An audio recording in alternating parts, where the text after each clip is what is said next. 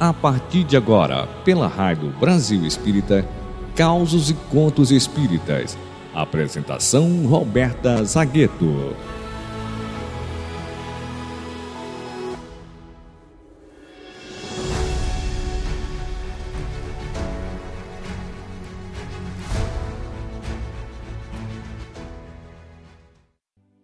Oi, gente.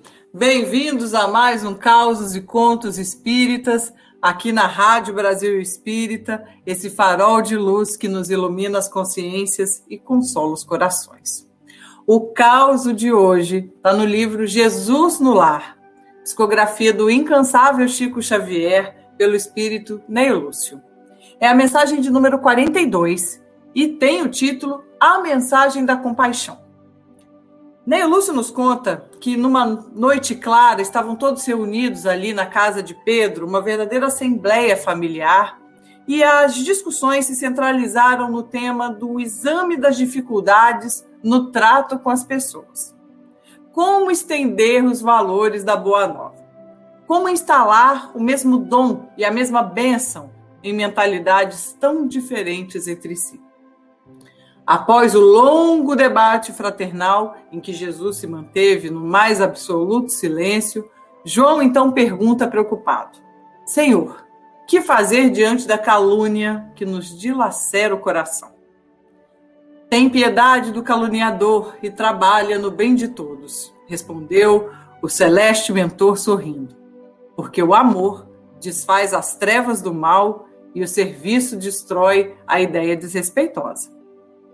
Mestre, veio então Tiago, filho de Zebedeu. E como agir perante daquele que nos ataca brutalmente? Jesus então responde bondoso. Um homem que se conduz pela violência deve estar louco ou envenenado. Auxilie para que ele possa se refazer. Senhor, perguntou então Judas, mostrando os olhos esfogueados.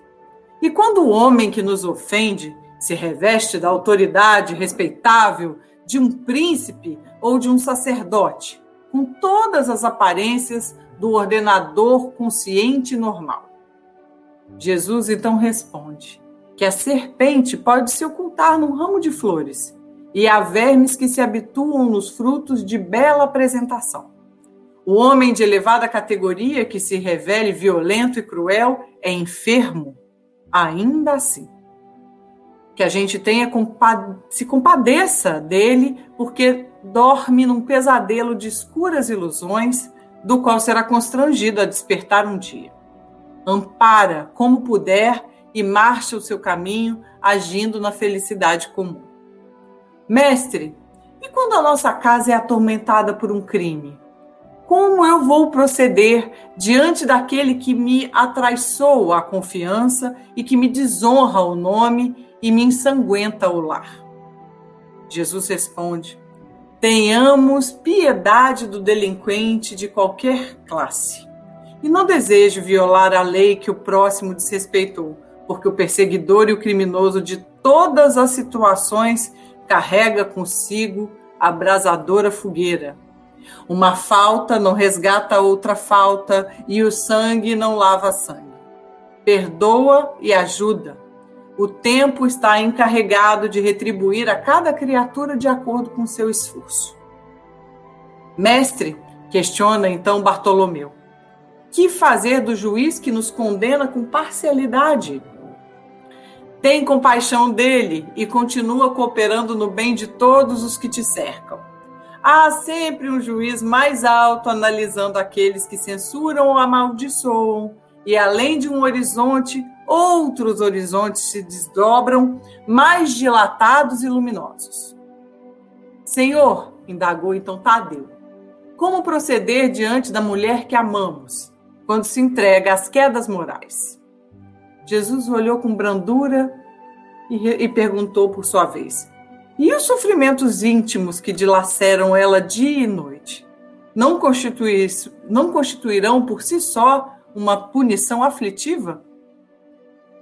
Fez-se então um silêncio balsâmico no círculo doméstico e, logo ao perceber que os aprendizes haviam cessado as interrogações, o senhor concluiu: Se pretendemos banir os males do mundo, cultivemos o amor, que se compadece no serviço que constrói para a felicidade de todos.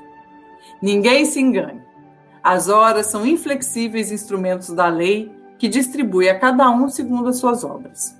Ninguém procure sanar um crime praticando outros crimes, porque o tempo todo transforma na terra, operando com as labaredas do sofrimento e com o gelo da morte. A gente então vai lá no capítulo 13 do Evangelho segundo o Espiritismo, no item 17, onde o espírito, o espírito Michel, em Bordeaux, em 1862, nos diz o seguinte: A piedade bem sentida é amor. O amor é devotamento. Devotamento é o esquecimento de si mesmo e esse esquecimento, essa abnegação, essa renúncia em favor dos infelizes é a virtude no seu mais alto grau. É essa a que o Divino Mestre praticou durante a sua vida e que ensinou na sua doutrina tão santa e tão sublime. Esse esquecimento de si mesmo é exatamente o que Jesus reforça nessa passagem na casa de Pedro. Na mensagem que nós lemos aqui, Jesus sempre fala em agir de maneira operosa em função do outro. Jesus não fala, deixa ele para lá, finge que não disse nada, esquece ele, ignora, segue em frente. Não. Jesus disse: tem piedade, auxilia a se refazer, ampara como puder, perdoa, ajuda, ama, porque esse amor é o que transmuta as trevas em luz. No livro Luz Imperecível, que é um livro que traz a, o resultado de anos de dedicação e estudo da Boa Nova pelos companheiros do Grupo Espírita Emmanuel de Belo Horizonte, através do método de estudo Mildinho, é, no capítulo Clemência, que aborda o que a gente está falando aqui hoje e principalmente o que está em Mateus, capítulo 5, versículo 7. Bem-aventurados os misericordiosos, porque eles alcançarão a misericórdia. Nesse capítulo, nós temos essa reflexão. Os que têm misericórdia são os que têm compaixão da miséria alheia. E isso normalmente atesta a ausência de egoísmo. E é exatamente isso. Geralmente a gente está mais preocupado com a gente mesmo. Mestre, como agir perante aquele que nos ataca brutalmente? Senhor, o que fazer diante da calúnia que nos dilacera o coração? Até aqui, será que a gente está preocupado com o desequilíbrio do outro ou com o que ele nos causou?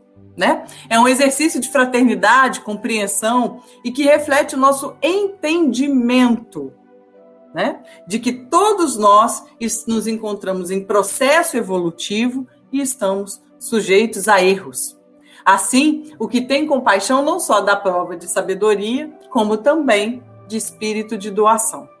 E é aí que essa mensagem nos ajuda. Né? No livro dos Espíritos, nós temos a pergunta de número 903, em que Kardec pergunta à espiritualidade superior: incorre em culpa o homem por estudar os defeitos alheios? E aí a espiritualidade responde a Rivaio: incorrerá em grande culpa se o fizer para criticar e divulgar, porque será falta de caridade.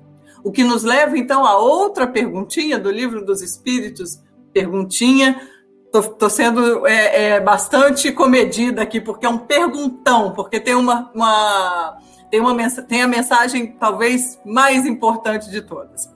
Pergunta de número 886: qual o verdadeiro sentido da palavra caridade, como a entendia Jesus?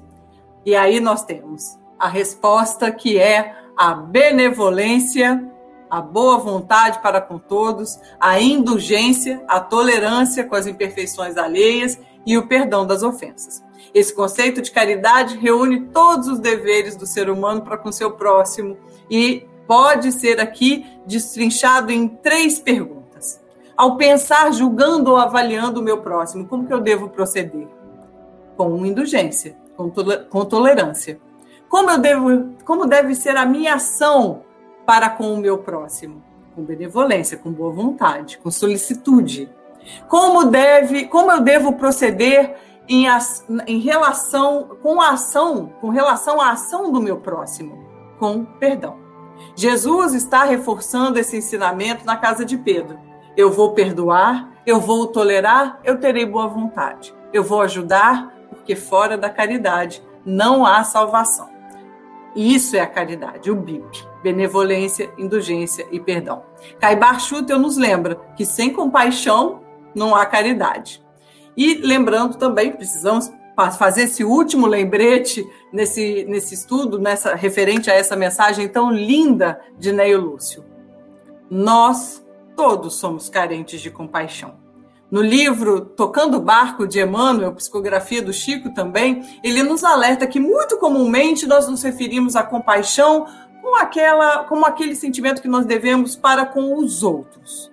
E aí Emmanuel nos faz uma, res, uma ressalva muito importante, que a gente deve procurar observar principalmente os casos em que a compaixão dos outros nos atingiu, nos socorreu de quando em quando a gente deve fazer esse exercício de relembrar as demonstrações de paciência e bondade dos irmãos que nos suportam sem queixa e a nossa teimosia na inconsequência nos dias de imaturidade e irritação.